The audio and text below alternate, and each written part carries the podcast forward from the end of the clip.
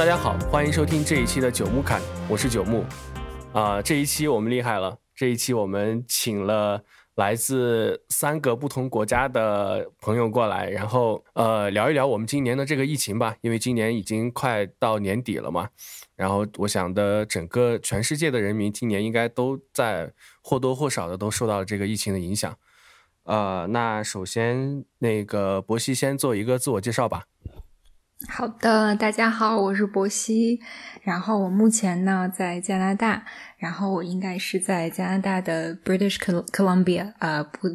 应该叫英属哥伦比亚省啊读博士。但是我目前现在不住在那个省，我住在它旁边的一个 Alberta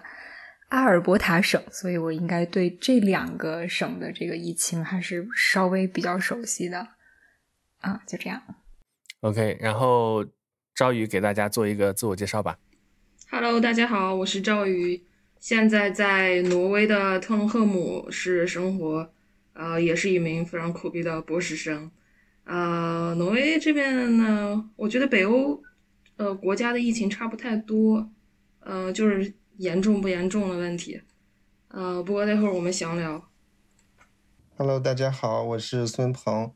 我现在在美国的。华盛顿州下图市，嗯，我就职就职于谷歌，呃，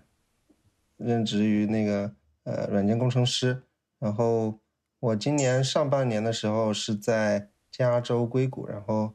和下半年远程在西雅图工作，所以我对这个西海西海岸这边的这个疫情的人民的反应啊，还有生活现状比较熟悉，所以可以聊一些这些。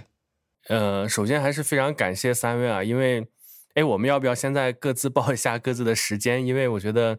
呃，你们你们三个的时间其实这这一次应该是都比较迁就于我，因为我现在是在下午，我是北京时间算是下午三点吧，然后你们各自报一下各自的时间呗。嗯，我这边时间是特隆赫姆奥斯陆时间七点五十七早上。嗯，我这边是。这个应该叫 Mountain Time 吧，就是美国中部或者北美中部，然后十一月二十八号的晚上十一点五十七。呃，我这边是太平洋时间晚上十点五十八。OK，所以，哎，就是真的是非常辛苦各位了，有早起的，有晚睡的，都是为了迁就我这个时间。哇，早起真的太痛苦了。而且你那边现在是不是应该已经非常冷了？然后早上大一大早是不是踩着雪去的？没有，前几天下了第一场雪，和北京和国内呃同一个时间下的第一场雪，但是现在都化了。因为天气其实不是很冷，你像最近变冷，也就是零下一度，一度到二度，它温差非常的小，所以没没有很冷。但是天黑是真的，真的太难受了。现在基本早上九点半开始天亮，然后下午两点半的时候就开始天黑，三点就完全黑了。就还是哇，那你们，那你们白天的时间好短啊。是的，现在还好，等到了圣诞节的时候就差不多没有什么白天了。那那你们的工作时间要做相应的压缩吗？还是说还是正常的？不正常，想太多了。哇。天哪！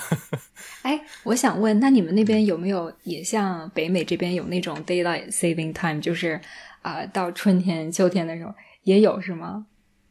有有，前一阵子我听那个 podcast，德国人就因为这个要改时间，改冬季时间、夏季时间，都都去抗议了。其实我觉得，就是我觉得我我我是不太理解了，就是你要缩短一个时间，又要延长一个时间。前阵子我是在什么时候啊？二十几号的时候吧，呃，不是转的这个时间吗？然后我就觉得有点不适应，我就特别不适应了几天。哎，那你们那个，因为我之前也是听一期播客里边讲，他当然他是在讲技术了，就是因为调这个时间就会，啊，比如说调整时间的那一天，可能会有很多的线上的这种系统就就。就处于停止服务的状态，会这样吗？甚至是银行，比如说取款机什么的，可能有有一段时间是不能用的，会是这样吗？我没有遇到过，我也没遇到，所以可能现在是系统系统升级了。我觉得对北美这边也没有什么反应，就是调冬令时、夏令时，就是只有一些不联网的一些时钟上，它的时间你会你得去手动调，就会显得很奇怪。好吧，呃，那我们哎，我我先问一下，你们是今年整呃，因为。我就讲一下我是什么时候感知到这个疫情的哈，就是我大概是在去年，呃，就是从从回家的时候，就是放了寒假，相当于是寒假回家的时候，呃，感受的，就是知道了有疫情这这这么回事儿，呃，而且刚好就是我坐火车的那一天，就是 我在上火车的时候还不知道有这么个事儿，然后下火车的时候，大家就已经把那个药店的口罩都已经抢购一空了。啊，所以从那个时候开始知道有有疫情，然后你们当时应该都是在国外，然后是那，所以你们是从什么时候开始，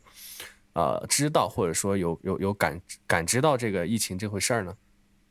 呃，我要不来先讲，当时国内疫情爆发的时候是一月份，是吧？我记得，嗯，对，差不多，对，差不多。然后你像，嗯，这边，呃，奥斯陆比我们特隆赫姆一直都严重。然后刚开始也是从呃，刚开始确实还不是从奥斯陆，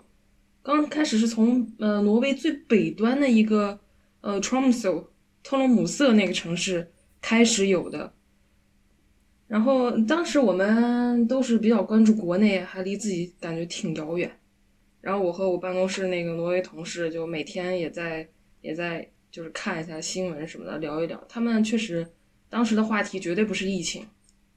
就是。整个欧洲都没什么反应嘛，然后就我一个人就特别紧张兮兮的关注，当时就是像各位一样劝父母警惕起来，戴口罩。但是我自己觉得还离自己挺遥远。但是什么时候爆发的挪威？是呃二月份的时候，那个时候是挪威的中小学生放长假，相当于我们放个寒假之类的，呃时间非常长。然后这边的传统就是携家带口南下去德国、意大利、法国阿尔卑斯山那边滑雪，因为挪威人喜欢滑雪，国民运动嘛，像我们乒乓球一样。然后那个时候意大利不是开始爆发了吗？然后这些滑雪的人从意大利回来，很多都是去意大利阿尔卑斯山滑的，然后回来以后就就挪威就控制不住了，所以挪威这边疫情的源头是从意大利。那批滑雪回来的，然后就开始开始指数增长，但是当时挪威政府，呃，没有什么措施，他也不知道该怎么反应。然后，然后不久之后不是瑞典也爆发了吗？但是，呃，挪威什么时候采采取的那个就是 quarantine 那个措施是是看了丹麦，丹麦不是最严重嘛？当时，呃，挪威和瑞典还好。然后丹麦觉得控制不住，就做出来 quarantine 的那个决策以后，然后迅挪威才迅速跟上，不然挪威就是一直它它都是在北欧五国里面处于一种跟随的状态，不是瑞典先做出决策，就是丹麦先做出决策以后他就跟随就可以。然后他他他跟随了丹麦，没有跟随瑞典，瑞典就也是不久就做出了那个躺平的政策，但是其实不是完全躺平了，就。大家，那你看媒体啊，它容易夸张，也不是，它只是不强制，不是说好大家都要回去办公，不允许来，一天都不允许，它没有这种强制，但他会建议，所以这真的就就取决于你国民是怎么想，简单就这样。我，嗯，OK，嗯，然后我这边是，啊，其实我当时疫情爆发一开始爆发的时候，一月份、二月份的时候。我其实在国内，因为我那个去年十二月份的时候在香港有一个会议，然后开完那个会会议以后我就直接回家了，回了家一趟，然后结果回家的时候刚好我妈那个时候就这个健康方面出了一点状况，然后我当时就临时改了决定，我就没有这个在这个新年以后没有直接回加拿大，我就留在了国内，留了一个多月的时间吧。所以说，刚好我妈出院以后的两周还是三周以后，然后就在新闻上看到了，就是瞬间就是这个疫情爆发，然后当时心里还觉得挺，就觉得就是刚好躲过了这一劫，因为当时以我父母的身体的话，如果在医院的话，就因为医院当时应该是重灾区嘛，所以就嗯觉得还挺劫后余生的那种感觉。所以说，这个疫情在国内爆发的时候，我其实是在国内的，然后当时还心里很紧张，包括什么抢口罩啊什么之类的事情。啊，什么消毒液什么之类的，反正都都都有经历过。尤其因为当时我妈刚做完手术，因为身体不是很好，那个免疫力很很低，所以我们都非常紧张。就是如果我们一旦被传染的话，那这个就很严重了。然后后来我应该是一月底吧，对吧？因为因为这边当时还没有疫情，所以当这个我在这边还有工作，还要给这个本科生上课，所以就就必须得回来。所以一月底买了机票。然后回来，然后回来的路上还有一个小插曲，就是我本来应该在就是成田机场转机，然后结果当时转机的时候呢，就出了一个状况，就我呃这个耽误了一天吧，在成田机场睡了一晚上。但是第二天的时候，我就接到我在国内的这个同学的这个微信，然后他说：“哇，你在成田机场一定要小心，因为当时那个时间段。”刚刚好是美国撤侨，就是从 中国撤侨，他们也在成田机场转机的那个阶段，所以当时就已经就是心里很紧张，然后那口罩也是大概应该四十个小时吧都没有摘，反正就特别特别紧张。而回来以后，就入关的时候心里还蛮紧张的，因为觉得自己是从这个这个疫情的重灾区来，然后就觉得是不是会有什么隔离政策啊这边。结果就是过海关的时候，其实非常轻松，他就直接问我你是不是从武汉来的，然后我说我不是从武汉来的，那就就直接过了，然后就就什么都没有，就觉得当时就觉得哇，这这样子就就这么轻松吗？那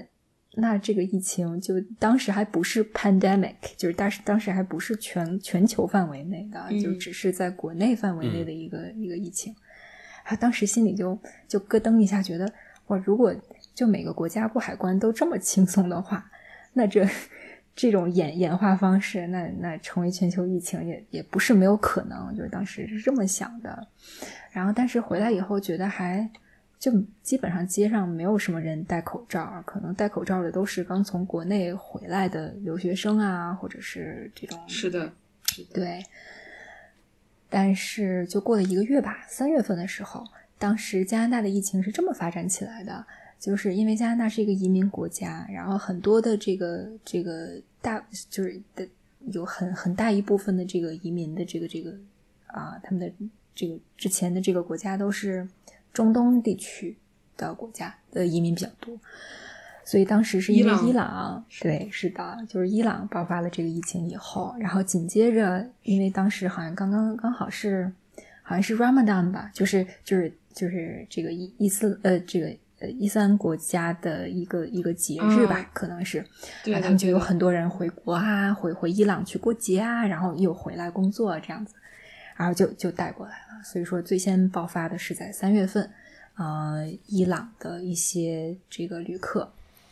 啊带回来的，啊带回来主要集中就是在多伦多和温哥华地区，因为工作的就是人员比较集中嘛，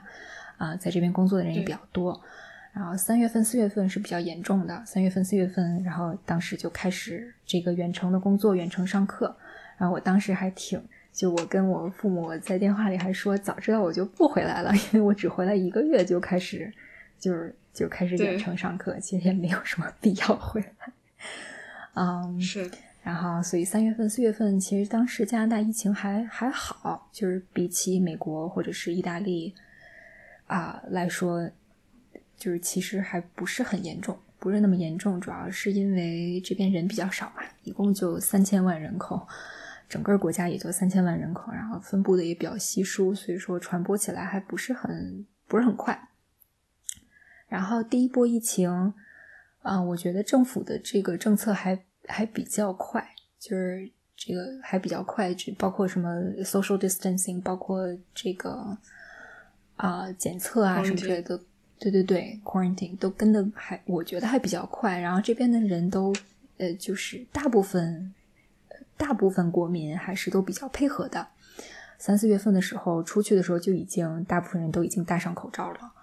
然后也会保持距离，然后什么饭店啊什么基本上就就全部都就都关掉了。然后当时我，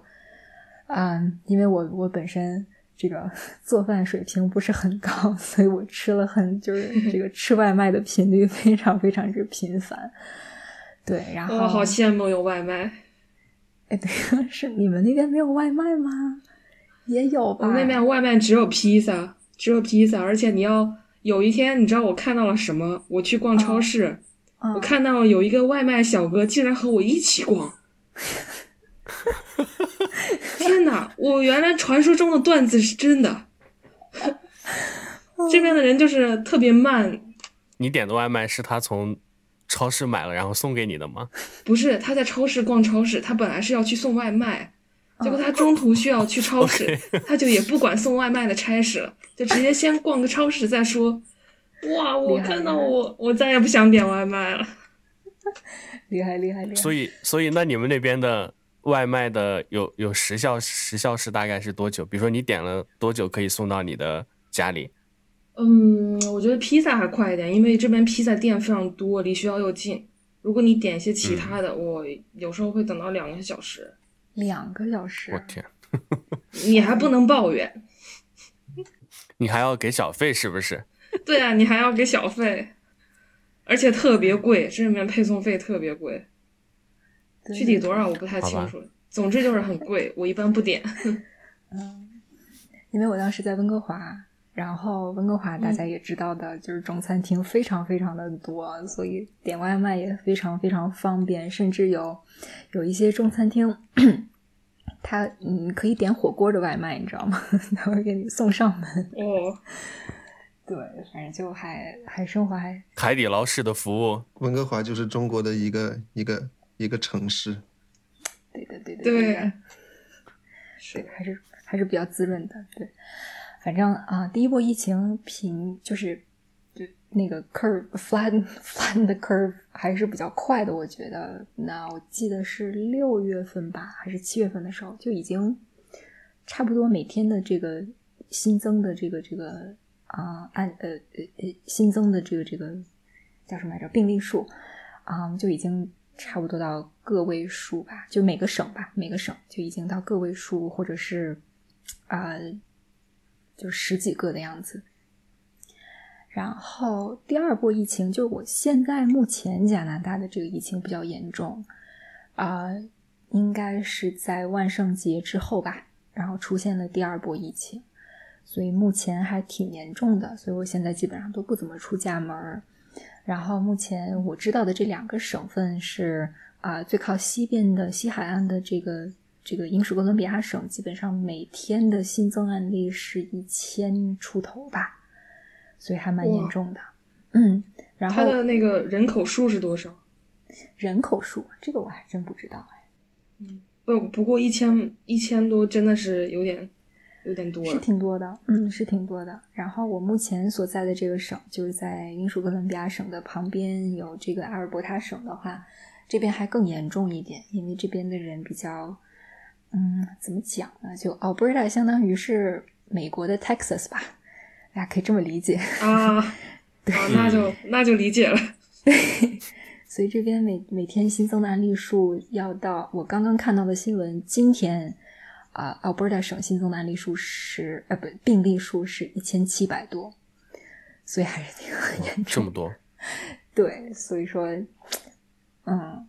我目前处于那他们当地的人就是本地人哈，他们会会会是处于一种紧张的状态吗？还是说也无所谓，我还是该干嘛干嘛，然后就就随他去吧？第一次第一第一波疫情来的时候还蛮紧张的，就大家都非常紧张。但到第二波疫情来的时候，我觉得大家处于一个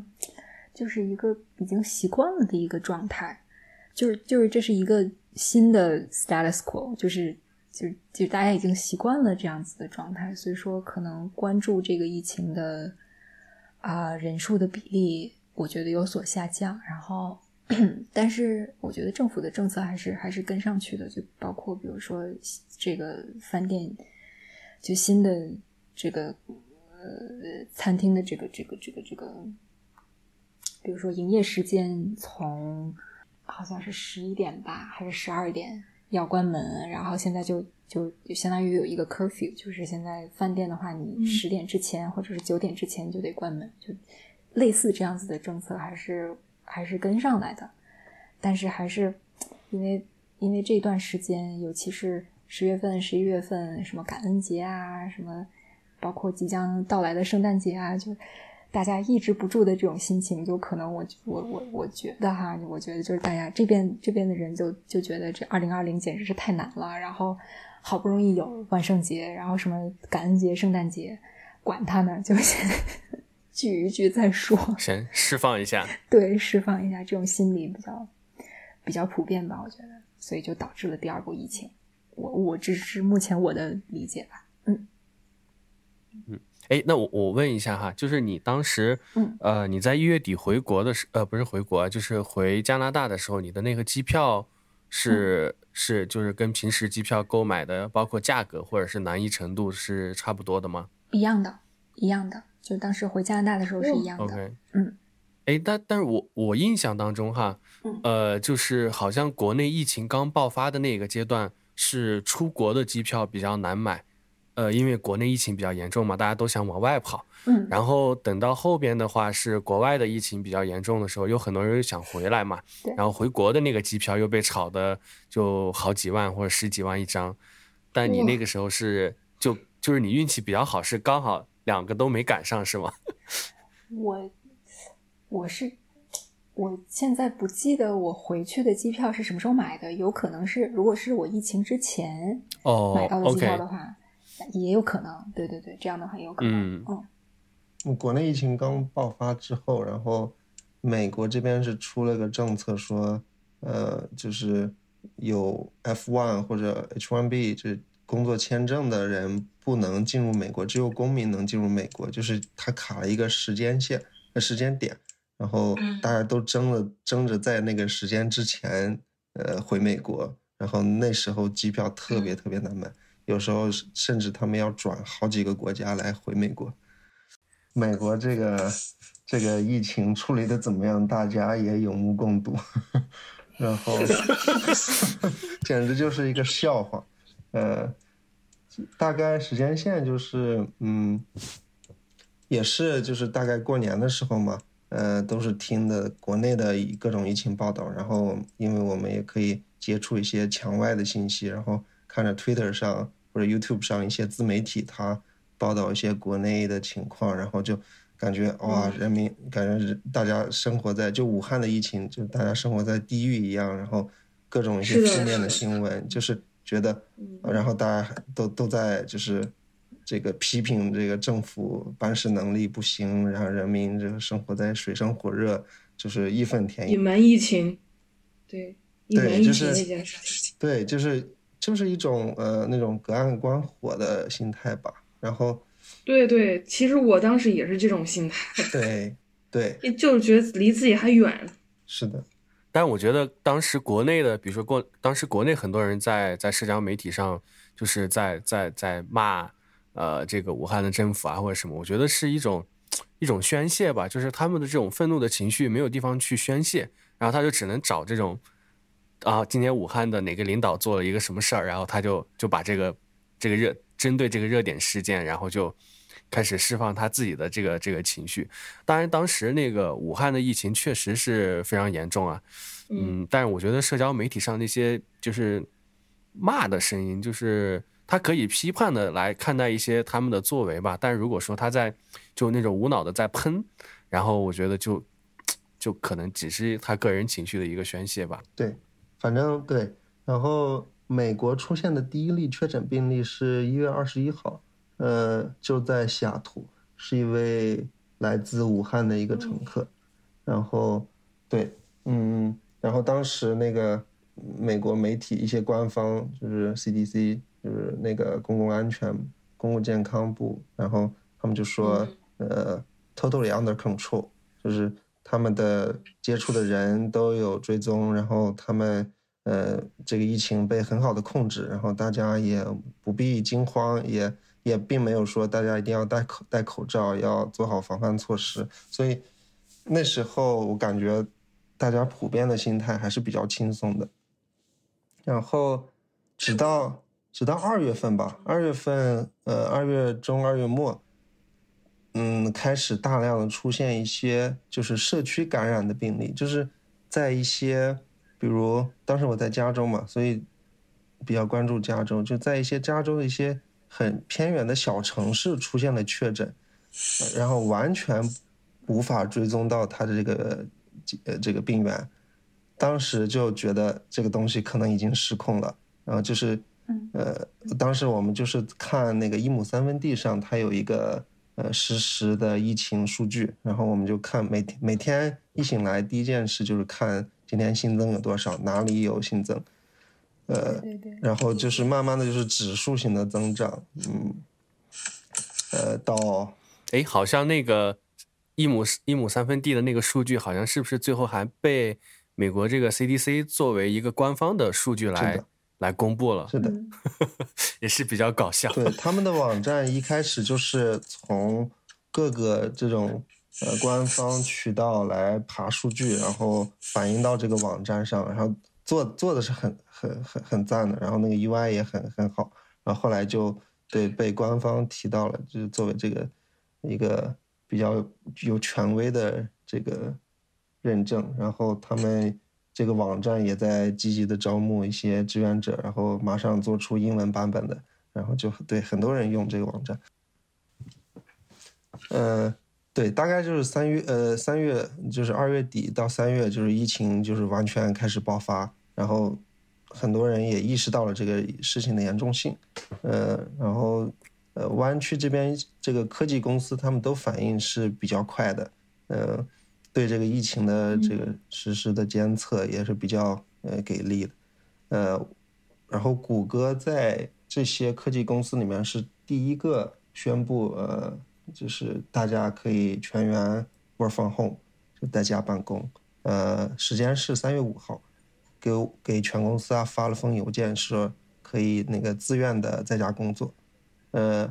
对，然后从那之后，因为他说的是自愿的，但是。基本上大家都在家办公，呃，一方面是呃比较懒嘛，在在家办公也比较舒服，呃，另一方面是，对，呃，疫情确实就当时大大家都很恐惧，嗯，呃，嗯，所以所以当时你是从三月份到现在一直在在家里办公是吗？对，从三月份就再也没有回到办公室。到后面 疫情更加剧了之后，就政策直接直接变成强制在家办公。如果，呃，你要回办公室的话，需要跟，老板的老板审批。然后，对我是呃，还有个事情就是，我是三月十五号的时候，呃，因为在家办公，然后我们就想着去滑雪。嗯嗯，因为那时候感觉 对雪场应该大家还好，嗯。这个 social distance 也比较好嘛，因为大家都戴着面具，然后也就各滑各的啊。但是那个周末我是三月十四号周六去的，嗯，然后滑了一天。第二天三月十五号得知这个北美的，就是他这个滑雪场的公司叫 Epic，就是这个 Epic 旗下所有的雪场都宣布关闭，从那一天开始。什么时候？你刚才说是什么时间？三月十六号对吧？三月十五号对。十五号，对我们这边的雪场是二月底宣布关闭的。OK，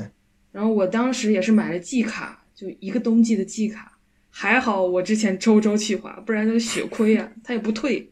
嗯嗯，哎，他不会退给你吗？这种情况下，他今年他今年会退了。对对，他是我这个滑雪公司，他是呃。今年给我们寄了一个一百多刀的 credit，说就是今买今年的机票可以用这个折扣。哇，OK，就是作为去年的补偿吗？对，作为去年的补偿，但是嗯，但是我还是不敢去，因为现在这个疫情完全失控。对，就是到到现在，我今天看了一下，呃，这个确诊病例已经是超过一千万了，然后日增是超过十万。嗯，我这个数字真的，对我我听到感觉，对，就是不可，就是 不可相信，就是呃，包括我觉得有几方面吧，一方面是民众对这个东西，呃，就尤其是一些中部的一些州，他们嗯这种呃教育受教育程度普遍平均受教育程度要低一些，然后他们对这个东西，然后他们又是一些呃，当然也有政治因素，比如共和共和党的州就就美国总统特朗普他。对，他在不停的宣传这个东西没那么可怕，大家嗯该干啥干啥，然后这个东西也就是个流感，所以很多人就觉得这个就是个流感，甚至有一些那种新闻说，那些美国青年他们聚会就是为了传染一下，然后又得流感。对，嗯，然后呃，包括后面的。呃，美国那个总统大选的一些造势，开一些是的，呃，竞选的一些呃会议啊什么的，大家都是完全都挤在一起，没有 social distance。嗯嗯，对。但是我我作为我的感受，我因为我在那个湾区，还有我五月份的时候，然后开车回到了西雅图，因为呃女朋友在这边，然后我也。呃，不用在湾区租房，嗯，然后在西雅图这边从五月一直待到待到现在。但从我的感受来说，呃，收身是身边的人是都戴，基本都戴口罩，就是出门在外。然后一些商铺、超市什么的都是要求你必须有一个面部的遮盖，嗯，然后餐厅也都是只能外带不能堂吃，所以。所以我觉得大家的防范措施是是有的，然后意识也是有的。其实，其实我想问一下，就是你们当地的华人的反应是什么样的？就是我先说我这边的，就是疫情刚开始爆发在二月吧，在挪威的时候，二月底中中下旬的时候，然后当时挪威人嘛，他们从来没有遇到过呃疫情，像非典什么，对他们来说就是一个故事。发生的很遥远的一个遥远的国家的一个遥远的故事，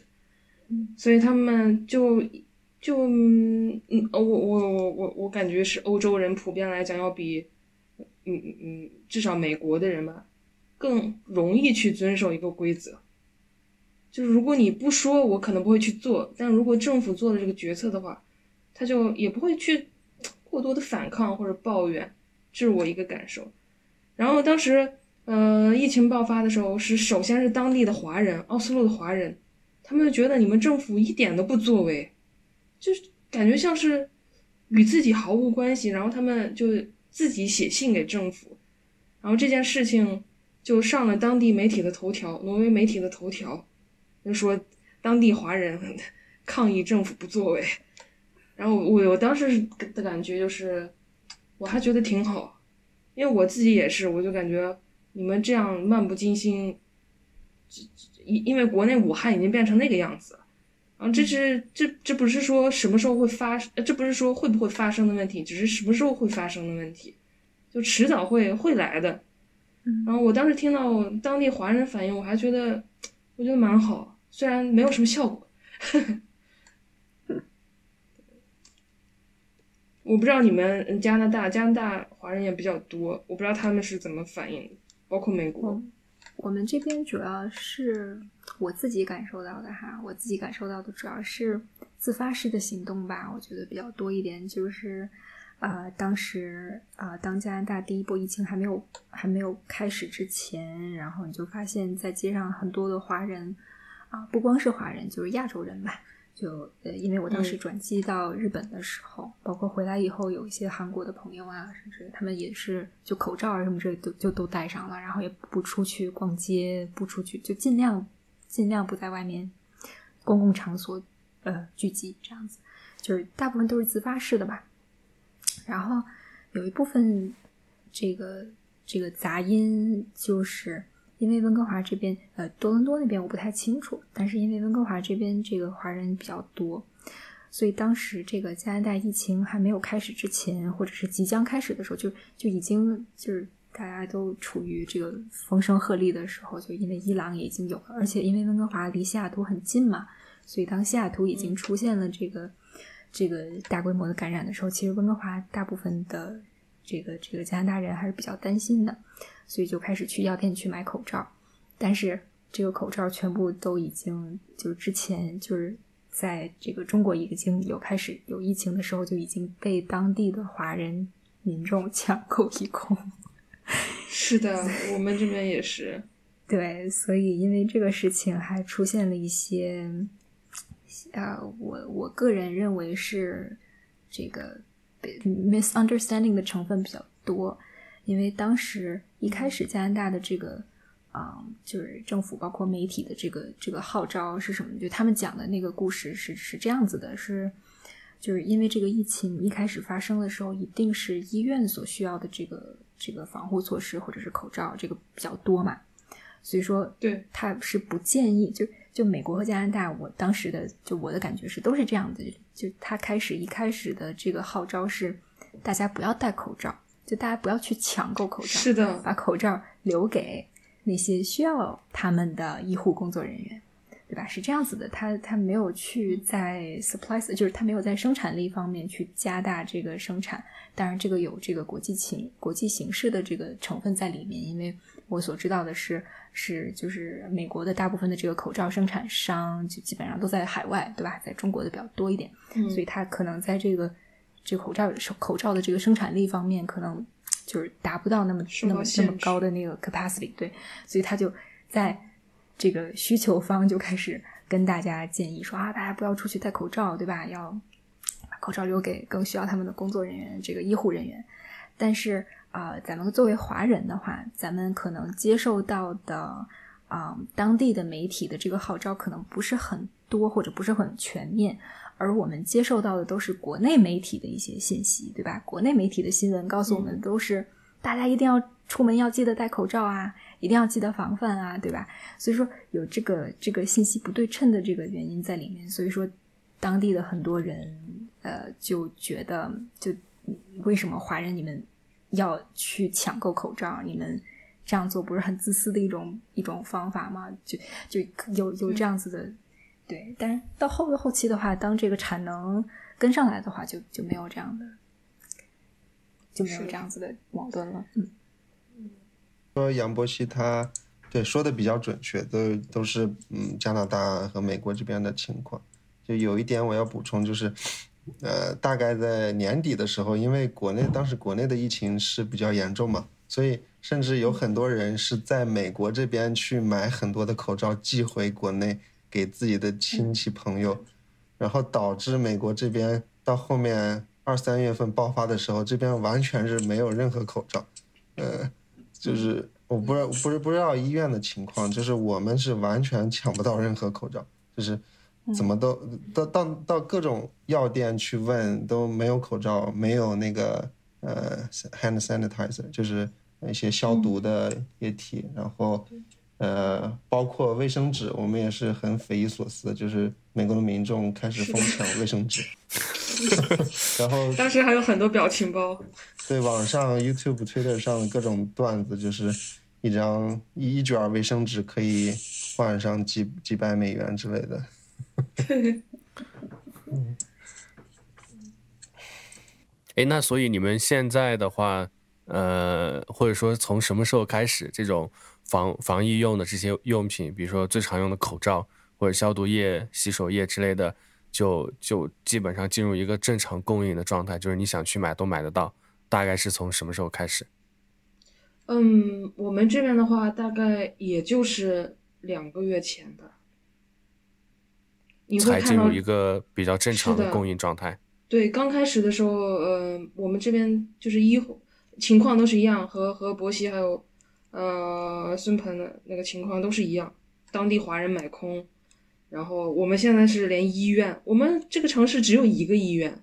就连那一个医院，它的各种口罩都供应不了。所以当时，但是我我不得不说，这个这边的人就是是有是对。华人这种行为有微词，但是也不是很激烈。我在这边感受不到很激烈的那种批评，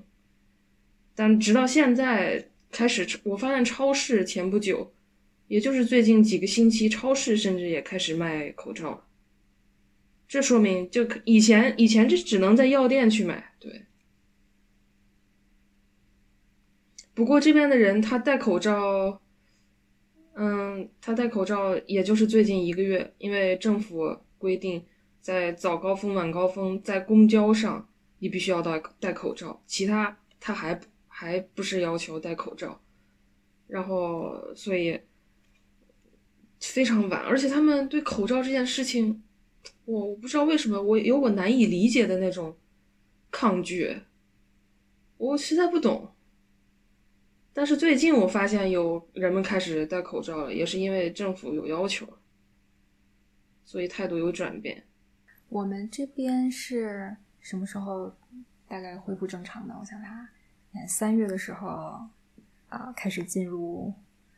呃危机。然后我记得我当时去超市，就每天去超市得就特别早去超市去等，去看看哎有没有卫生纸啊，哎有没有这个洗手液啊，就这种。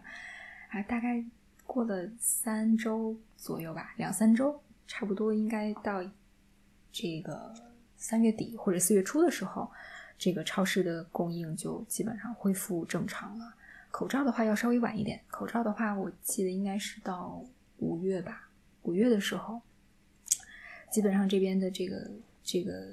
呃这个这个叫什么来着？就药妆也也也不不能叫药妆店吧，反正药店啊、超市啊，就就有口罩供应了。然后甚至像我们学校，包括我现在住在的这个城市的这个大学，就是其实大学里面它其实是有口罩，就免费放到那个桌子上，如果你需要的话就可以去拿，就就已经已经没有没有到紧缺的那个状态了。啊，这边对华人的。这个也跟石兆宇那边是一样的吧？我觉得是一开始的时候还稍微有一点点，就你走在街上，如果你戴口罩的话，然后因为所有的人都收到那样子信息说你不要戴口罩，所以他可能会就看你一眼，但也没有我我接触到的人或者是我对对没有没有任何就是很很激烈的歧视这样的行为。就对，就是美国，它很传统的。呃，理理念就是你只有在生病的时候才戴口罩，为了不把病菌传播给别人。所以他们一开始很从这个传统概概念上抵触戴口罩是有自己道理的。他觉得你戴口罩，那你是不是有病？然后你那你不要，包括美国一些地方出现的一些抵制戴口罩的人进超市什么，他们觉得你是不是生病了？那你不要进来。对，是完全跟我们相反的一个信息。嗯。对，然后，呃，对口罩供应的话，呃，对，刚开始三月份左右就完全买不到，然后我们湾区的那个地方华人比较多嘛，就开始出现了一些这种华人互助的小小小组微信群，就建一个群，他们一起从国内的一些厂商，因为那时候国内的这个生产线可能已经跟得上了，所以有很多大量的这种工厂生产的口罩可以大批的运过来。然后就出现了一些这种微信群拼拼口罩的，从国内团购一些过来，然后我当时也就买了，呃几百只口罩，呃大概也对也够我用好几个月了，然后也直到，呃九月十月份吧，我看这边的各个超市什么的也都有口罩在这个货架上，供应也也也过来了，然后甚至我看到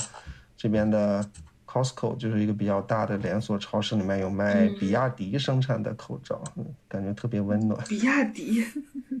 对对对，比亚迪它是好像把一个生产线全部用来改改生产口罩了。哎，你们说的口罩是那种就是蓝色的一次性的那种医用口罩吗？嗯，对，都有。对，我是都买了一些，那个 N95 是要贵一些嘛，然后医用的一次性口罩也也有要便宜一些，然后。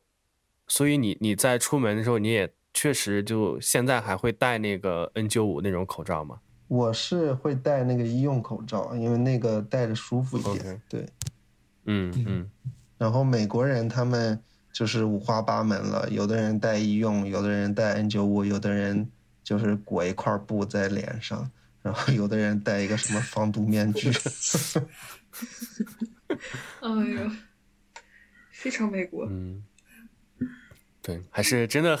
真的听你这么一聊，看来我从推特上看到的美国和和真实的美国可能确实也差不多，就很多我以为是段，就是我以为是段子，就实际聊起来发现好像也不是段子哈。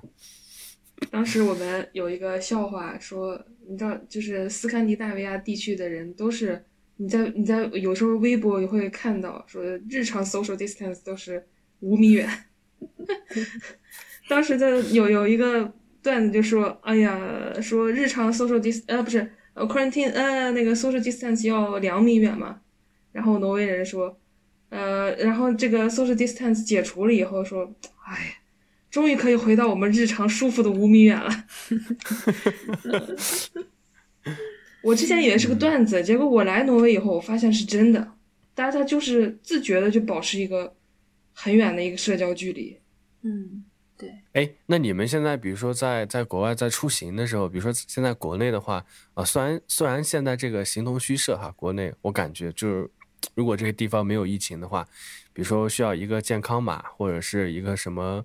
呃呃，不同地方的叫法不一样，反正就是大概意思就是说可以记录你过去十五天去了哪些地方，啊，然后如果是安全的话，那个码就是绿色的嘛，嗯，然后有一些比如说你出入公共场所的时候，他会查你这个健康码，然后那比如说国外他他他会有一些类似的这种嗯机制没有？呃，我们这边没有，我们这边呃之前出了一款 app，就是可以追踪一下。呃，得了这个新冠病毒的人之前去过哪儿，然后你自己去做对比，也也可以记录你自己的那个，嗯，去过哪儿。但是除此之外就什么都没有了，并没有什么码。那得了新冠病毒那个人的信息，他是全部都公开在这个 app 上面吗？呃，并不是，他可能只是说有有一个患者，然后有大概是这样的形成数据。对。然后具体也不会，也肯定也不会太具体，嗯，就反正非常简陋。我觉得不是他们不是很在这方面下下功夫的。那所以理论上，他说他不允许你出门，或者是呃让你居家办公，但是你实际你违反了这个规定，你跑出去了，你去了其他地方旅游什么的，那原则上来说，他们其实也没有办法追踪到，没有，甚至你去了，没有人知道了，也没有人去管你。他们只是建议，并不是强制，除非比如说我我们之前呃准备去瑞典的那个奥莱滑雪那个滑雪场滑雪，后来那是因为呃挪威要封国国境了，所以我们去不到瑞典。瑞典不是一直什么都没做嘛？你想来就来，想走就走。然后我们是因为挪威的封了国境，所以出不去了。但是境内你随便走。哪怕你说我去奥斯陆很严重的奥斯陆，也并没有人。你如果不怕的话，那你就去呗，没有人强制你做任何事情。OK，嗯，我这个还是一个很民主、很自由的。过分自由了，有时候。嗯，那博西，你们那边呢？啊，我们这边也没有哎。刚刚那个赵宇说，他们那边有一个 App 可以追踪，就是你你周围可能。就是附近有没有已经被确诊的案例？我没有听说过，我们这边有类似的 app，但我们这边可能有，就是就是 daily not notification，它就是它会告诉你这个区域啊今天新增了多少多少例，然后还有一些信息会告诉你的，可能就是比如说每一天的这个航班里面，航班上面哪一架航班有之前有确确诊的案例，会会会呃这个通知。就相当于会会放到新闻上面吧，对吧？但是可我觉得可能是出于这个个人隐私的原因吧，他不会把具体是谁在哪个社区，对吧？在哪一个小区，对，什么时候他去过哪里哪里哪里，不会把这样子的个人信息透露给大家，就是一个非常非常这个这个 fuzzy 这个的一些信息，就就很模糊的一些信息。嗯，对对对。但哎，我之前有了解，好像说。Google 和和苹果他们合作了一个，对，应该是也不是一个 App，应该是一个服务吧。然后它应该是内置，嗯嗯，哎，OK，对对。然后然后先回答你问题，就是美国这边也没有，呃，对，嗯也是一方面出于对个人隐私的尊重吧，他不想把这个行程公布在网上，可能会嗯比如人身攻击之类的。然后，嗯，他会，但是我知道他会去，嗯你去告诉他你都接触了什么人，他会一个一个去就 backtrack 去，呃，联系这些人，呃，然后再去联系这些接触人，这些人接触过的人，呃，是的，嗯，然后是当时在公司内部收到邮件说，他们安卓的一些组在跟苹果合作，说要开发一个这个，呃，就共享一些数据，就是说如果你和一些确诊过的人，呃，距离在你的附近，你的手机会收到一个通知吧。呃，这个它是就是共享于安卓和 iOS 系统之间的，呃，然后这个东西，但是我是我可以在 iOS 上看到这个有这个设置，你可以开启这个设置，但是这个貌似是需要当地的政府来来就是允许这样一件事情，呃，然后我是前一个月左右吧，得知在湾区那边政府是允许他们呃公开这个数据，就大家可以开启这个功能。当然，如果你你不愿意，呃，就是分享你的这些数据，你可以关闭这个这个系统。所以，这个完全就是前提是大家都愿意开分享这个数据，大家都自觉，然后它才能真正成为一个对对一个警告的功能。OK，所以它它的逻辑是，你如果不打开那个数据的话，OK，我我我我之前理解的是，就是它会把比如说一些感染者的数据先事先的已经放到这个服务器上，然后如果你打开了这个服务的话，它会对比你自己的行程数据和这个感染者的数行行程的这个数据，然后如果有接触的话，它会提醒你，所以其实是它的服务器上相当于是什么都没有的，然后。如果他那个相当于那个感染者自己也要自愿的把他的数据公开了，然后相当于其他人才会，呃，他的那个服务才可以对比，是这样对吧？对对，就是你不开的话，你的这个系统不会收集，也不会向你分享这些数据。嗯，那这样一一对比的话，好像国内就是在设计这些服务的时候，就是完全没有考虑到嗯个人隐私的这个问题，因为考虑用户的感受。对，就是他他好像就是完全是从这个就就你个人的个人隐私，他是完全不考虑的，因为呃，就是我因为我也今今年经常的出差嘛，比如说去北京啊或者去其他地方，他每个省或者是应该是每个省吧，哦不对，应该是每个市可能是，就是它的那个健康码是不通用的，就是你每去到一个新的地方。比如说我去了北京，然后它有一个新的二维码，然后我要去扫，用微信或者支付宝去扫，扫了以后，然后我我把我的个人信息，呃，姓名啊，然后身份证啊什么填，好像是吧，大概填进去以后，然后它会直接就罗列出来我过去多少天的这个行程的数据，就就直接就公开的就看得到的，而且这个我觉得都还好，就是你自己看你自己的嘛，嗯呃，相当于政府政府看得到，然后你自己看得到，别人看不到，我觉得这个还好。呃，更严重的其实是，就是那个我觉得就就叫隐私泄露了，应该因为是比如说呃前段时间我在成都嘛，前段时间那个锦江宾馆出现了一例这个感染者，就是从非洲过来一个一个一个一个一个非洲人，然后他在这边感染了。然后在感染的当天晚上，当然这个不是官方的，就是他没有在官方的网站上公开这个数据，但是就在小区的群里边，就收到了一个 Excel 表，然后这个 Excel 的表格里边打开就是和这个感染者有过这个亲密接呃不叫亲密接触吧，有过接触的这个人员的名单，非常的详细，姓名、身份证号码、手机号、年龄、性别、家庭住址。非常非常的详细，然后就就这个 Excel 的表格就在各个小区的群里边就传开了，然后对，就是就你也不知道这个这个数据是从哪里泄露出来的，但这的确就是一个个人隐私的泄露，而且它的源头一定是从相关部门那里泄露出来的，对就是他可能是分享给自己的家庭群，然后告诉说啊这些地方大家这几个人有危险，你们不要去，然后就大家一传十，十传百，就相当于把这个数据就就约等于公开了。对，我觉得国内就是在这个期间，这些行为它对疫情是很有帮助的，就是处在一个政府监视民众、民众互相监视民众的一个状态。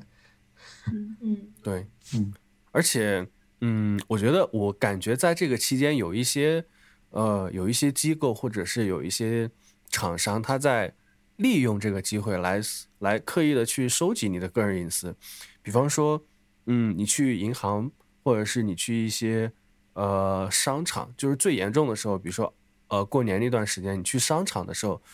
他在进门的时候，他除了要测你的体温以外，他要你写你自己的姓名、电话号码和身份证号。嗯就我都不知道这个有什么有什么必要。你可以比如说我留一个电话号码都 OK 了，你还要我写身份证号码，是的，而且这个太过分对吧？就是我只是进一个普通的商场，你就要我这么多的信息，包括进出银行啊，我去银行办事儿，每次都要都要你填写，然后就是厚厚的一本，就写了所有人的信息。就我在写的时候，我也看到看得到上一个人是谁，他手机号是多少，身份证号是多少，嗯对吧？就我觉得这个有一点过度。确实对个人，对对对，有一点有一点过度，嗯，然后呃，我们我接下来聊一下，就是我想聊一下，就是因为我们刚才聊的其实大部分还是偏偏宏观的，就是在聊整个这这个这个当地也好，或者是政府也好的一个普遍的一个反应。就是接下来我其实想聊一聊，就是对于我们个人来讲，在整个今年的这个疫情期间，嗯，一个是比如说你有什么难忘的事儿，或者说自己这个疫情给你带来了哪些影响，呃，然后我先做一个自己的分享吧，嗯。因为我觉得我的虽然我在国内啊，但是，呃，我说实话，整个疫情给我的就是直接的感受其实没有那么强烈，呃，就是最开始疫情最严重的时候是在在武汉嘛，然后从武汉爆发的，然后那个时候我是从成都回到了山西大同，然后就在大同那个地方也是，就是完全没有，就是大家完全觉得疫情这个事儿跟离自己也是很远嘛，呃，然后对，所以当时是没什么感，就对我最大的影响可能就是呃来回的这个机票和火车票，啊、在购买的时候就反反复复的买了又退，退了又买，啊、然后那段时间也政策相应的政策没有出来，就是被扣了很多的这个这个退票费啊，什么手续费，这个这个当时花了扣了挺多钱的。嗯呃，我觉得这个就是最大的影响了。然后除此以外的话，呃，就是因为因为今年刚好是我们生小孩儿嘛，然后在那段时间是要频繁的去医院产检，呃然后可能这个就是最大的影响，就每次去医院都提心吊胆的，呃，然后。我们当时去华西，然后华西医院又是成都这边又是这种收治新冠的，好像是一个定点医院吧，我我不太确定哈，但我感觉就是，嗯，生了大病的人一定会去，就成都这边生了大病一定会往华西跑，所以每次去华西就就对特别的心惊胆战，然后就口罩要戴好几层，就大概也是这个，就是三四月三四月份的时候，嗯，然后再往后的话，其实再往后我感觉就几乎对我没有什么太大的影响了，就是你正常的去吃饭、逛超市，然后购物，都好像就还好，而且甚至在这边的话，大家口罩，包括比如说戴口罩的人，其实也特别少。除啊，当然啊是那种公交公对公交、地铁上面会会会大家一定会戴，但是你就日常的，比如说你在小区周围散步，然后你去小区周围的这个商场里边去买东西啊什么的，嗯，我感觉从五六月份开始，好像就已经很少了。就是大家大家的口袋里会会会经常揣着一个口罩，但是呃，要不就是不戴，要不戴了也是就是戴到那个鼻子以下嘛，就是装个样子。就是你看上去，哦你问我戴口罩没？OK，你要求我戴口罩才能进商场，好，那我就戴着。但我其实约等于没有戴嘛，因为鼻子也没有遮住，就就把嘴巴遮住，甚至有些人直接就挂在下巴上。嗯是这样的一种情况，对，是这样的一种情况。然后，嗯，你的正常的，就是你的正常的生活，我觉得就已经没有被影响了，也可以，大家也可以去堂食，呃，然后、呃可能唯一有影响的就是电影院吧，我觉得我今年是没有去过电影院的，嗯，然后其他方面的话，我觉得没有，啊，没也没有出去旅游，其实都，我觉得倒都还好。就在至少在四川这边，就是全部都是山啊，就都是去这种景区，比较海拔也也很高，然后这个人烟稀少的这些地方，所以周边大家出去自驾游什么的也很多。嗯，所以我我反而觉得，就整个从我直观的感受来说的话，我觉得，嗯，可能反而没有在国外你们受这个疫情影响的很大。比如说现在的话，就现在而言，当然最近最近几最近一段时间好像又稍微有一点紧张起来了，因为好像全国内又零星的有各个地方又有这种零星的案例出现了。就一个月前的话，其实就。我觉得大家已经把这个事情有一点点忘记了，就或者是说麻木了，不太看得出来。对对，就国内基本上就是这样的一种状态了，就非常的呃类似于恢复到正轨了吧。呃，然后比如说刚才提到的买口罩什么的，呃，就我个人而言的话，也只有在过年的那段时间是比较紧张的，就不太好买到。呃，然后等到过年过了年以后，三四月份的时候。我觉得都比较好买了，我都后来都没有买买过口罩了，就家里人会寄一些给我，然后我单位的话也会发，就就到现在他还在不停的发，然后我都觉得根本都不需要那么多口罩了，因为都不戴，平时也不戴口罩，对，所以对，大概我在国内的话感受就是这样，那可能就因为我没有跟疫疫区这些有过一个直接的接触嘛，所以就对我来说，我觉得嗯影响都。哦，对，还有一个对我的影响，就是在在在那个我老婆她在生的时候，嗯，以前是可以家属可以进去的，然后今年因为疫情的话，就是医院它管的特别严，然后只有只能一个人去，一个人进去，而且进去的这个人还要做核酸检测，呃，对，所以当时就是她在整个生产的过程中的话，那几天是是比较惨的，就只有我一个人能进去，我在里面陪着她，啊，然后除此以外的话，我觉得。嗯，相比于这么大一个事件来说，对我个人的影响，其实我觉得其实是微乎其微的。我在国内大概是这样的一个，嗯，感觉冲击度不是很大。可能武汉的人，因为我有我在这边有一个呃武汉的朋友，我们也属同属一个大课题组的。他在武汉圣圣诞节的时候回武汉过年，然后之后的七个月就没有再回来过。就被卡在了武汉，他还安慰自己没事儿，我家的网好，不影响，用 VPN 就好。其实他内心，因为他要快要毕业了嘛，所以嗯，但是也没有办法，因为武汉不放你走，你能怎样嘛，对吧？对，包括我这边的一些同事，都是很多都是被卡在国内武汉，然后一直在国内远程工作，嗯，甚至。今年后来就是公司已经为他们调整了工薪，就是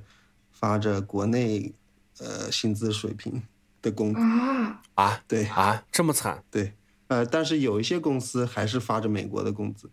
嗯这是看每个公司政策不一样。哇这个有点惨呀。对，包括呃亚马逊呃谷歌，好像我是听说都是按照国内的呃工资发，就是会把你。呃，把你的工位调到一个呃上海或者北京的一个工就是工位上，呃，然后但是你是在为美国的一个组工作。我天，那我还前几天看到报道说，二零二零年就是今年在疫情的影响下，呃，好像是应该是市值增长嘛，还是说盈利的那个？排名，亚马逊还是排到第一的，在美国，因为线上的大家肯定是今年疫情嘛，线上服务用的比较多。他然后还竟然对自己的员工，竟然还这么苛刻，呵，资本主义。这个对，这个就比较正常了。一个公司的盈利跟他对员工的福利不不挂钩，是独立的。嗯，赵宇分享一下，你你你觉得这个疫情对你个人哈，对你个人有哪些？影响吗？或者说你讲几件、分享几件比较难忘的事儿？我觉得最大影响就是我回不去。呃，理论上不是说不可能，嗯，但是很难。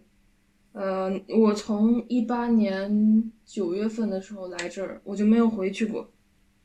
本来说是要呃，今年三月份有一个北京的会议，我就顺便回去了。嗯，结果三月份的时候回不去了呗，对吧？然后是因为国内疫情不是很严重嘛，然后我就心想，就就不回了。分我我当时的低估了这个呃那个疫情的严重程度了。嗯，我说那就第三第三年第二第二年再回呗，对吧？嗯，明年再回。然后结果欧洲疫情爆发了，我又回不去了。刚开始是国内疫情爆发，我不想不愿意回去了。后来疫情欧洲疫情爆发，我回不去了。然后我们之前不是说机票嘛？当时我记得我们当时没有十万一张机票那么夸张，呃，这边正常就是呃一万一张，因为当时飞机不是要隔座嘛，就是你的旁边不允许坐人，所以机票的成本就翻了，也翻了一倍上去，就是单程它已经变成一万一张了。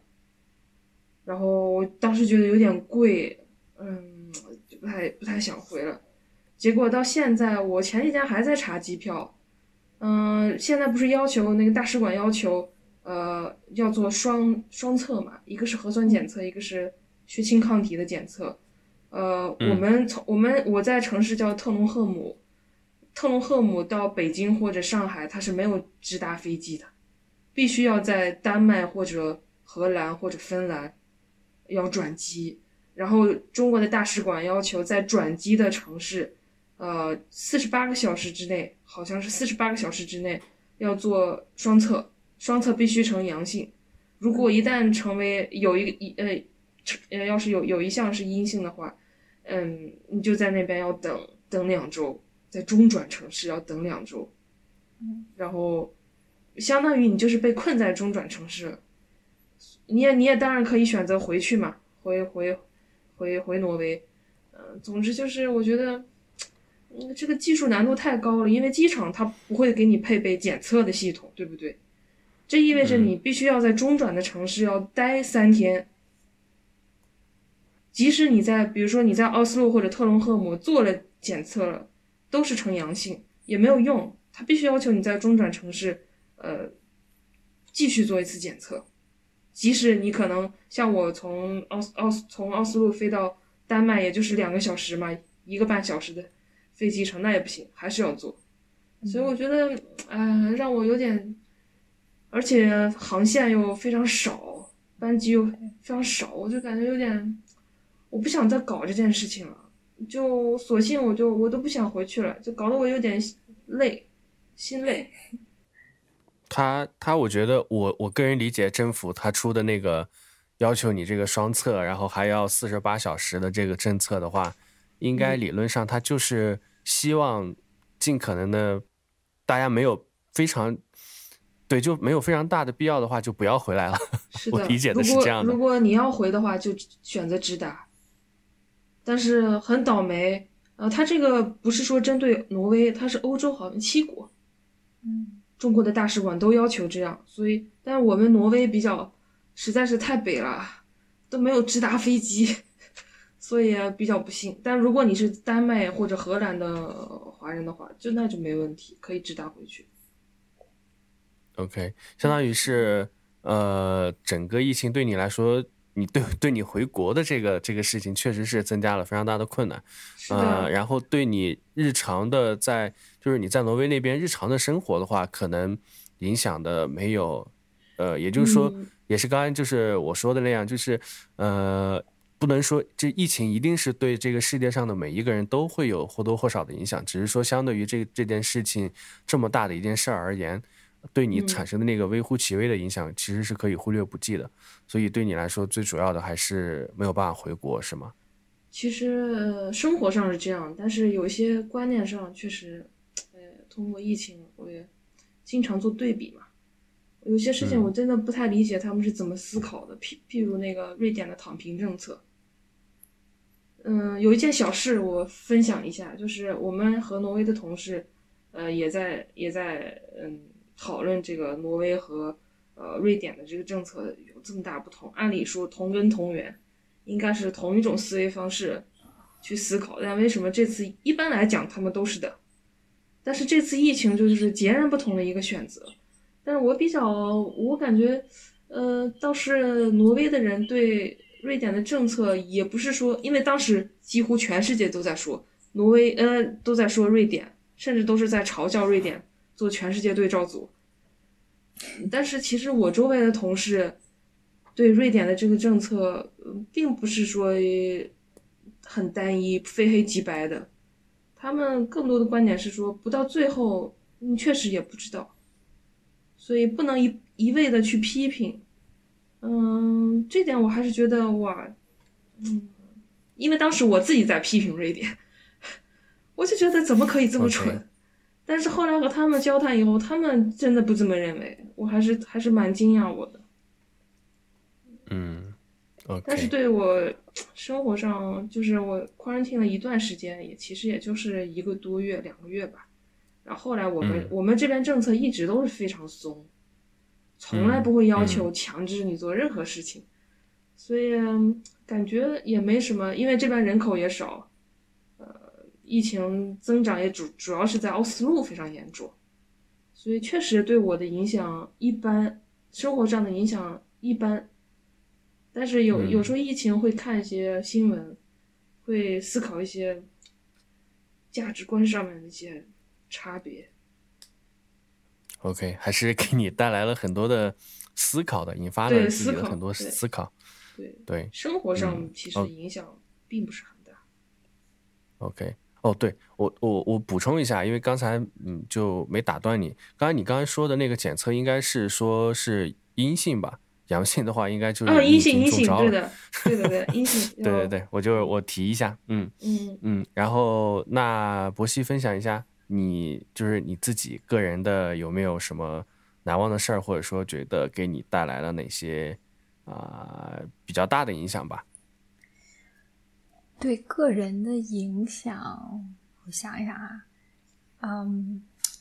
跟跟赵宇一样，其实还是回国比较困难吧。然后尤其是，呃，我个人情况比较特殊，然后我妈妈这个这个身体状况不是很好，然后所以我还是比较希望能够多有点时间回国陪一陪他。然后，所以这个呃，一开始本来准备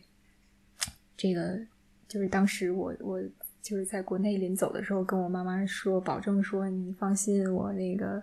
那个暑假就能回来了。就是我我这边八月份应该有一个假期，然后就可以回来。然后本来是准备这个八月份回来，然后这过年的时候再再回去一次，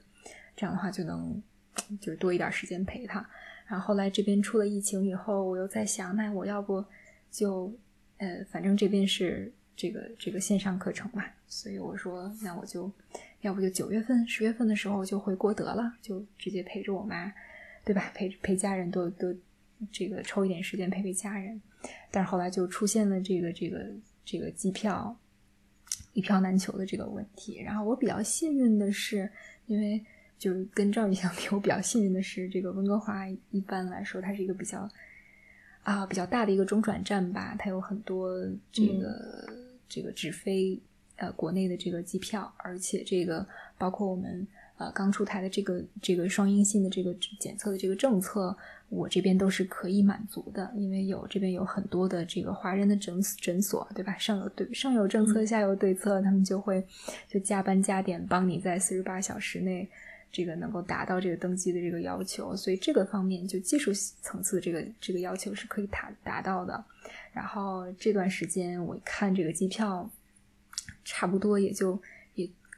基本上就是这个价了吧，所以我估计我一月份就应该回去了。然后目前遇到的问题，回国的问题，其实也就是因为因为我男朋友他他之前其实是有这个中国的旅游签证的，但目前因为疫情的原因，之前所有的这个外国人的这个旅游签证全部都垮全部都这个取消掉了。然后你如果现在想要申申请新的签证的话，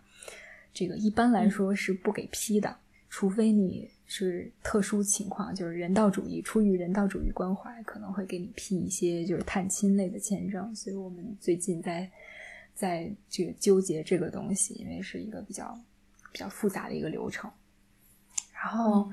除了回国比较困难之外，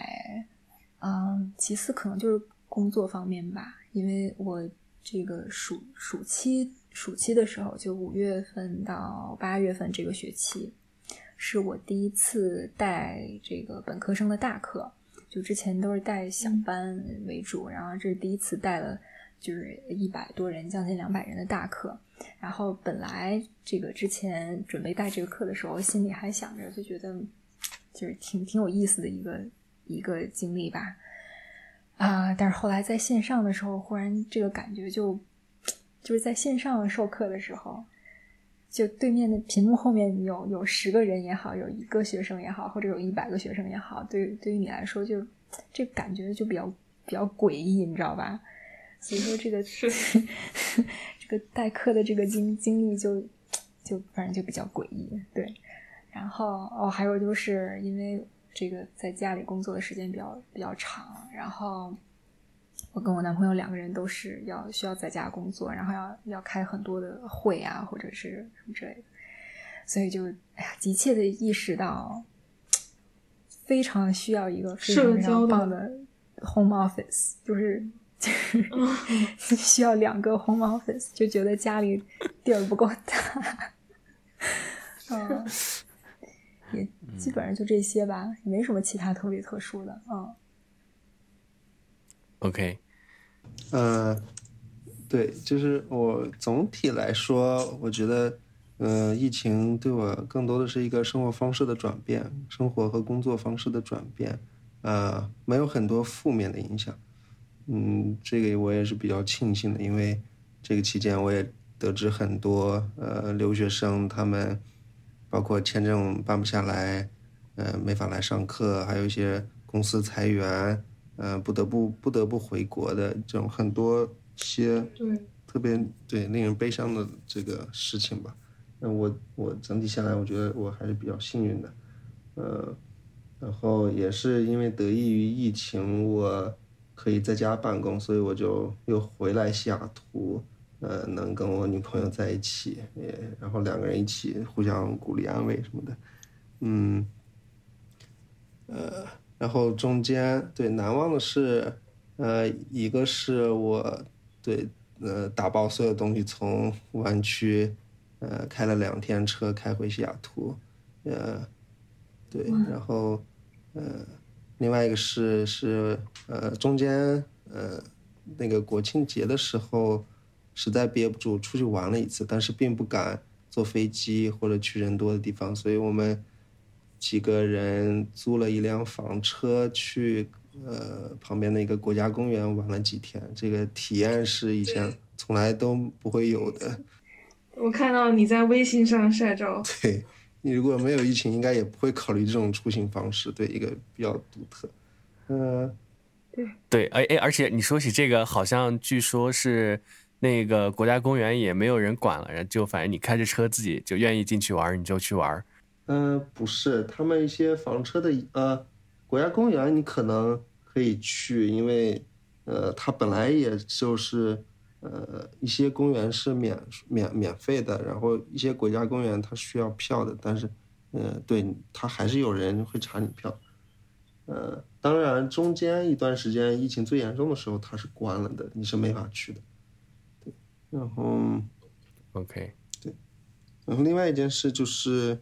对，我和我们在那个疫情期间 也领了证，我和女朋友，对我应该我应该叫老真的呀！哇，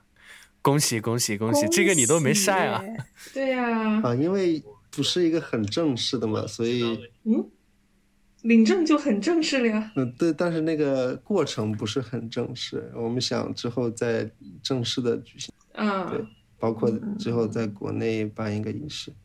嗯。对这些个人的计划都因为这个疫情推迟嘛，然后我们在这边是，呃，找了一个呃法官，在最高法院他的一个呃法法庭里面帮我们举行的婚礼仪式，一个很简单的仪式，呃，然后他也是我们都是全程戴口罩的，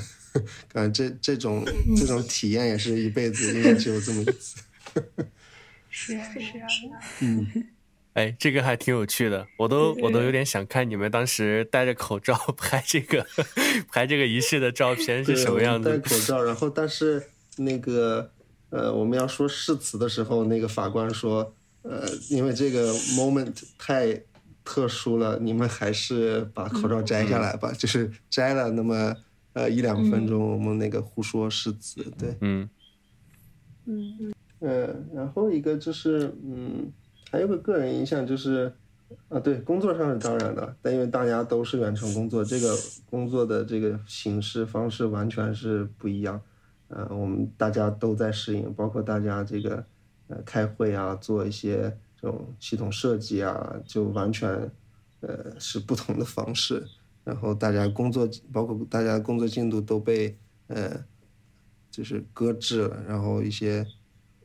就一些很简单的事情，你都要去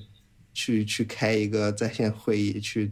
去跟这些人说，对，所有的流程都变慢了。呃，对 但是你们的待遇没有降低是吗？对，待遇没有降低，然后公司也会给我们 隔一段时间放，就是额外的放一两天假，就是犒劳一下大家。呃，我觉得我还是嗯影响比较小，尤其我我是知道一些带孩子的家长，他们真的要疯掉，就是孩子也是 homeschool，因为不能去学校，然后他们一边要带娃，一边要上班，他们这个精力实在是不够。呃，然后所以公司也有一些对应的政策，让他们可以一边呃，可以呃就多给他们一些假期，他们可以就是比如一天一半儿的时间请假去照顾孩子，另一半儿时间工作。对，另外一个方面就是我呃个人的影响就是对对房市的影响，当当然这个可能不是所有人都感兴趣吧，但是反正这是一个一个小的很很有趣的现象，就是从疫情之后，嗯、就像刚刚杨那那个博西说的，大家都去更倾向一个更大的一个房子空间，所以这个疫情之后，西雅图这边的房市是，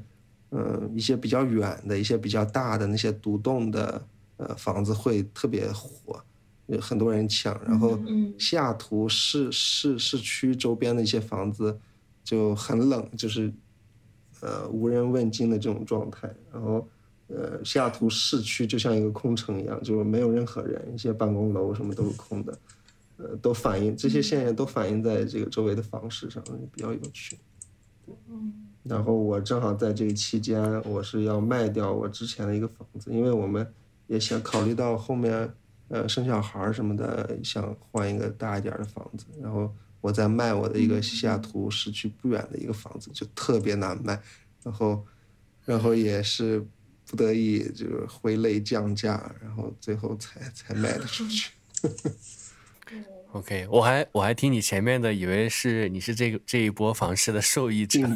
果结果说到 结果最后，太惨了，不幸选中市区。是的，因为我我买的是一个联排公寓，然后离市区也比较近，然后但是就是在这个市场下，呃，不是很受欢迎。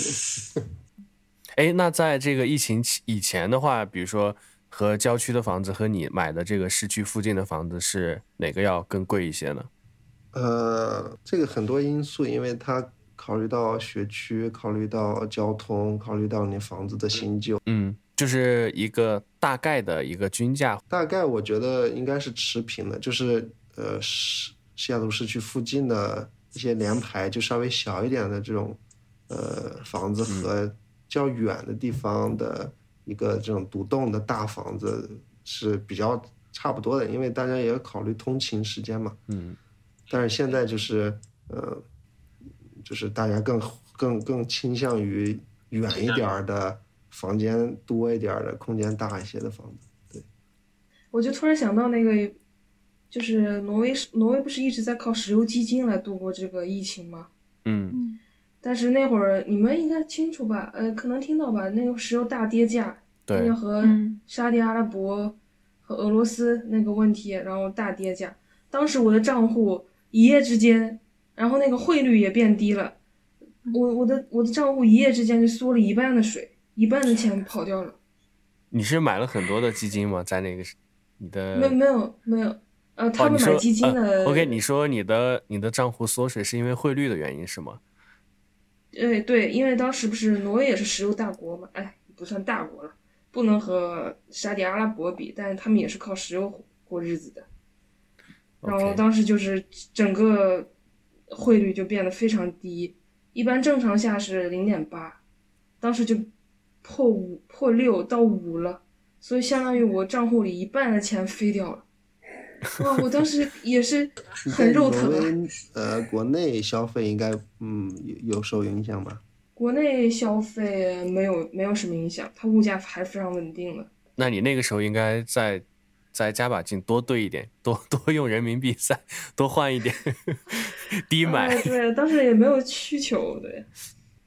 然后我们这边的房子吧，其实因为地广人稀嘛，呃，地倒是没有加拿大广，但是因为人太少了，全国才总共三百三百万人口，我们这个特隆赫姆城市才三十万，所以那个房子很少有看到，呃，公寓，基本都是独栋，所以我觉得我在我在家办公真的完全不受影响，除了家里网不好，那是我房东的问题。OK，考虑到时间的原因，呃，博西那边已经是凌晨的一点半了，啊、所以我们这一期呢就暂时的告一段落。啊、如果后面我们还有新的内容想分享的话，我会把它增加在以文字的方式增加在 show notes 当中。啊、如果听众在整个这一期当中某一些点听到，呃，听到的某些点中产生了共鸣的话，也欢迎你去啊、给我们评论和留言。啊、最后呢，我们呃祝大家在新的一年里身体健康，工作顺利啊、其实从今年这个疫情，我们也可以，